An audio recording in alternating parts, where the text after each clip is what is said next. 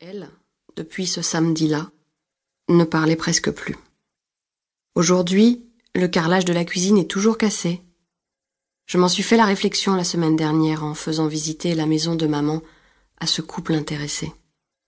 Chaque fois qu'il regardera cette grande fissure sur le sol, ce couple intéressé, s'il se transforme en couple acheteur, déplorera le laisser-aller des propriétaires d'avant.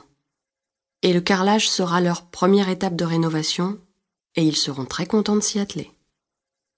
Ça aura au moins servi à ça, mon horrible déballage de ce samedi-là. Il faut absolument qu'ils achètent la maison.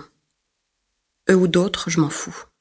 Mais il faut que quelqu'un l'achète. Je n'en veux pas. Et Pierre non plus. Un endroit où le moindre souvenir rappelle les morts n'est pas un endroit pour vivre. Quand elle était rentrée de la cérémonie pour papa, maman m'avait montré la médaille. Elle m'avait dit que le type qui la lui avait remise avait la gueule de travers, et elle avait euh, essayé de l'imiter en essayant de rire.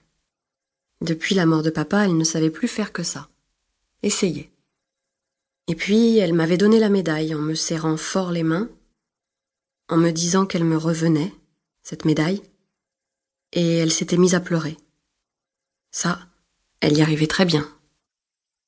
Ses larmes étaient tombées sur mes mains, mais je les lui avais brutalement retirées. Ressentir la douleur de ma mère dans mon corps m'était insupportable. En ouvrant les premières lettres de condoléances, mes propres larmes sur mes mains me rappelèrent ces larmes de maman, et je les laissai glisser pour voir par où étaient passées les larmes de celle que j'aimais tant. Je savais ce que ces lettres avaient à me dire, que maman était une femme extraordinaire, que la perte d'un être cher est quelque chose de terrible, que rien n'est plus violent que ce deuil-là, etc., etc. J'avais pas besoin de les lire. Alors chaque soir, je répartissais les enveloppes en deux paquets. À droite, celle qui portait le nom de l'expéditeur. À gauche, celle qui n'en portait pas. Et je me contentais d'ouvrir le paquet de gauche et de sauter directement à la signature pour voir qui m'avait écrit et qui je devrais remercier. Finalement, je n'ai pas remercié grand monde et personne ne m'en a tenu rigueur. La mort accepte tous les écarts de politesse. La première lettre que j'ai reçue de Louis faisait partie du tas de gauche. L'enveloppe avait attiré mon attention avant que je ne l'ouvre. Elle était beaucoup plus épaisse et plus lourde que les autres. Elle ne ressemblait pas au format d'un mot de condoléance.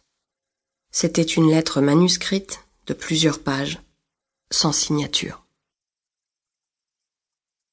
Annie a toujours fait partie de ma vie. J'avais deux ans quand elle est née, deux ans moins quelques jours. Nous habitions le même village, N, et je la croisais sans la chercher. L'école, les promenades, la messe. La messe, cette heure terrible où il se passait toujours les mêmes choses que je devais invariablement supporter, coincé entre mon père et ma mère.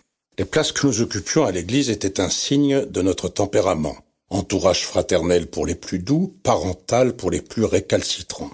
Dans ce plan de messe adopté sans concertation par tout le village, Annie faisait figure d'exception. La pauvre, elle était fille unique. Je dis la pauvre parce que elle s'en plaignait tout le temps. Ses parents étaient déjà vieux quand elle est arrivée, et sa naissance fut pour eux un tel miracle que pas un jour ne passait sans qu'ils disent tous les trois, comme ça, à la moindre occasion, pendant qu'Annie regrettait de ne pas entendre tous les quatre, tous les cinq, tous les six. Chaque messe lui rendait ce constat plus éprouvant, seul sur son banc. Quant à moi, si j'estime aujourd'hui que L'ennui est le meilleur terreau de l'imagination. À cette époque, j'avais surtout décrété que le meilleur terreau de l'ennui, c'était la messe. Je n'aurais jamais pensé qu'il puisse m'y arriver quoi que ce soit, jusqu'à ce dimanche-là. Un profond malaise me saisit dès le chant d'ouverture. Tout me semblait déséquilibré, l'autel, l'orgue, le Christ sur sa croix. Arrête de soupirer comme ça, Louis, on entend toi. Cette remontrance de ma mère, ajoutée au malaise qui ne me quittait pas, réveilla une phrase tapie en moi, une phrase que mon père lui avait un soir murmurée. Le père Fantin a rendu son dernier soupir.